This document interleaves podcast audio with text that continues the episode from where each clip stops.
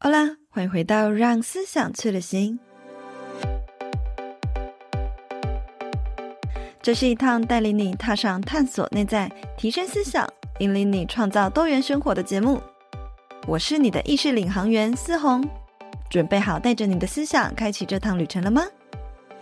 那么就戴上你的耳机，跟着我一起准备出发喽！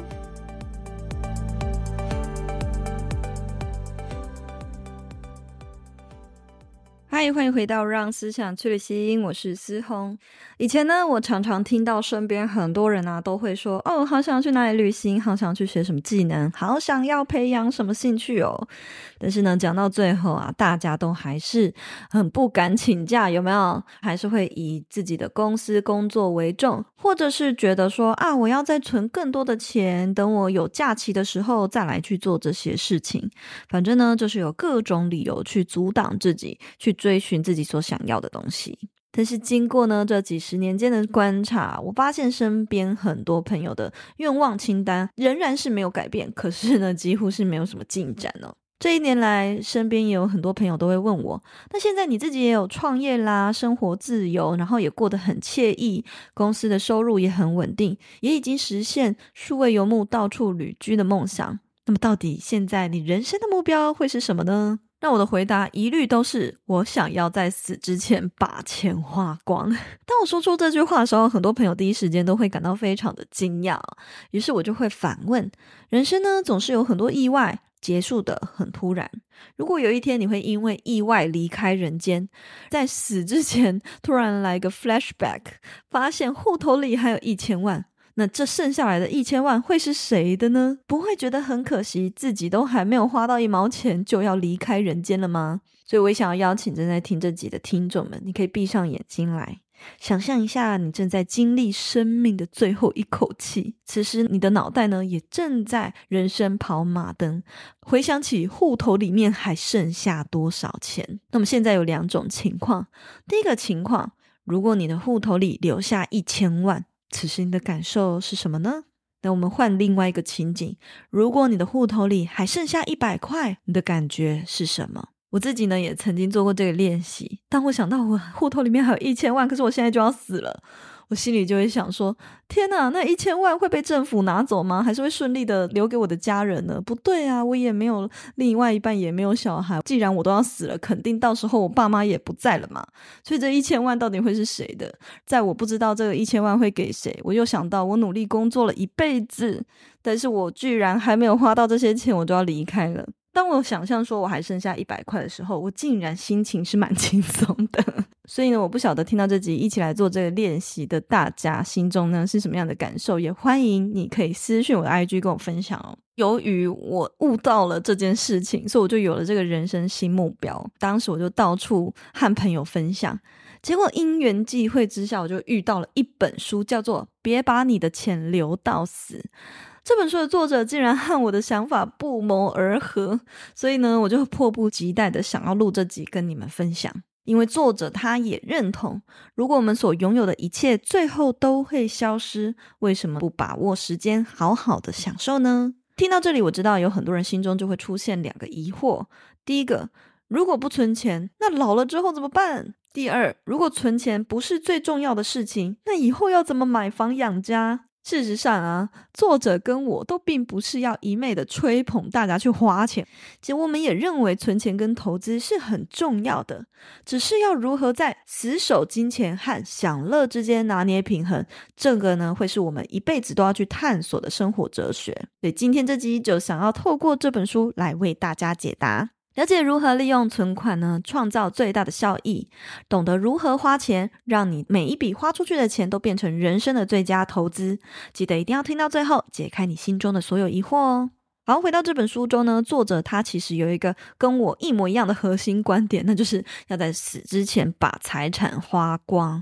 这个肯定是不同于以往我们所学会的价值观嘛，因为在我们东方华人文化中，父母都会一直强调你就是要努力存钱。这个价值观的原因是因为过去爸妈那个年代，他们赚钱其实是很辛苦的，然后会认为金钱这个东西是一个有限的资源。但你没有想过吗？其实事实上，除了金钱，我们的时间还有体力也都是有限的资源。如果过度省吃俭用，除了你的生活品质一直无法提升之外，随着年纪的增长，体力的消逝，享乐体验的能力也会跟着丧失。即便呢有钱，也不知道要把它用在哪里。所以作者呢，他就提出了一个概念，叫做生命活力。这个生命活力呢，我们可以把它看作是可以活着做任何事情的所有时数。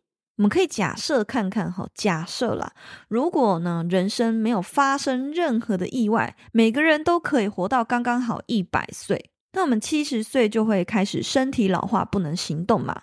所以呢，我们每个人也许就是平均可以拥有的生命活力是七十年。那我们活到现在，假设你已经三十岁了，你已经用掉了三十年，所以你只剩下四十年的生命活力。可是大部分的人 也是会把呃人生大半的时间全部都投入到工作啊，然后等到六十岁再退休再享受。所以呢，扣除到最后，你只剩下十年的生命活力可以用。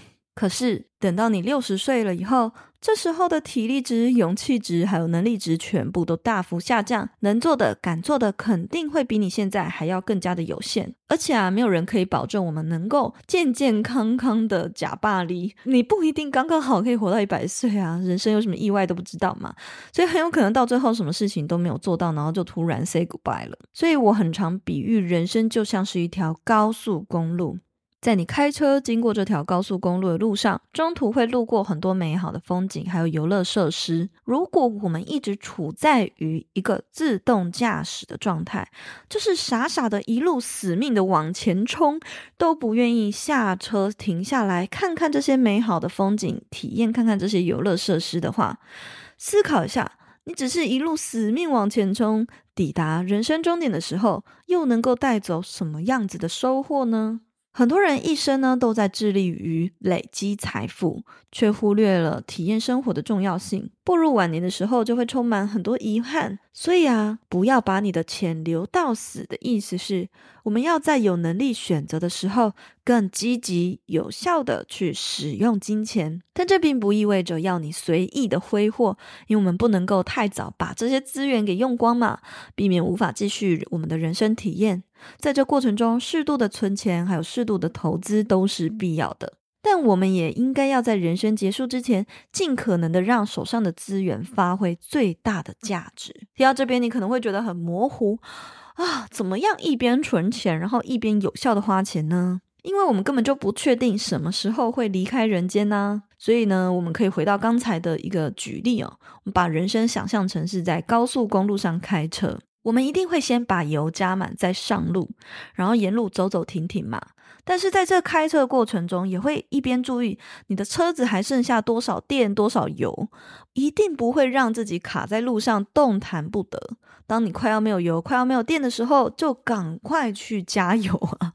所以不是不要你赚钱，而是在赚钱的同时，除了呢要同步进行存钱还有投资的规划之外，也别忘了把玩乐享受的规划一起放进来。这个呢，就是作者所主张的死前财富归零是最佳的财务策略。那么要把钱花在什么样子的地方，或者是花在什么东西上才划算呢？作者其实在这本书中提到一个非常棒的观念，那就是大多数我们一般人呢，会把赚来的钱去换取物质嘛。比如说，我可能去买一个名牌包，或者是我去吃一顿好料的。可是这样子的快乐其实是非常短暂的。比如说，你想象你吃一顿很高级的大餐。你很有可能是在吃的那当下才享受到这份快乐，可是当你吃饱撑死，或者是过了一天以后，这样的快乐却又马上消失无踪。但相反的，如果你能够把赚到的钱花在赚取经验和回忆，就能够把你所在这花钱的过程中获得的快乐利滚利。花钱累积经验，可以帮助我们在人生中去创造更多有趣的体验。花钱累积回忆呢，能够在未来的每时每刻都在回顾、体验到那一刻的快乐跟美好。举例来说，像我就花钱去学瑜伽、学铜锣嘛，于是我后来就有能力和朋友举办三天两夜的瑜伽僻静营，和朋友以及报名的学生们共创美好的回忆。或者是我每年都会花钱出国旅行一段时间，但是呢，即便后来我回到台湾，我看着当时的 vlog 或者是相片，都能够再次的感受到当时的喜悦还有悸动。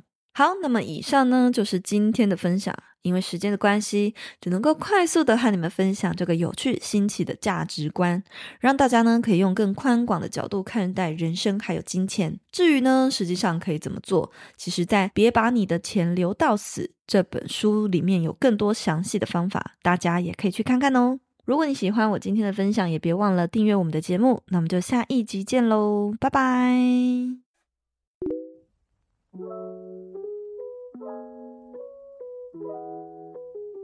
最后呢，非常感谢一直听到这边的你们。我想要邀请你们在下方留言，或者是给我们五星评论，和我分享现阶段的你最想要专注的目标是什么呢？而关于本集的内容，也有更多想要回馈的，也非常欢迎追踪我的 Instagram，看更多心灵成长的内容。那么我们就下一集见喽，拜拜。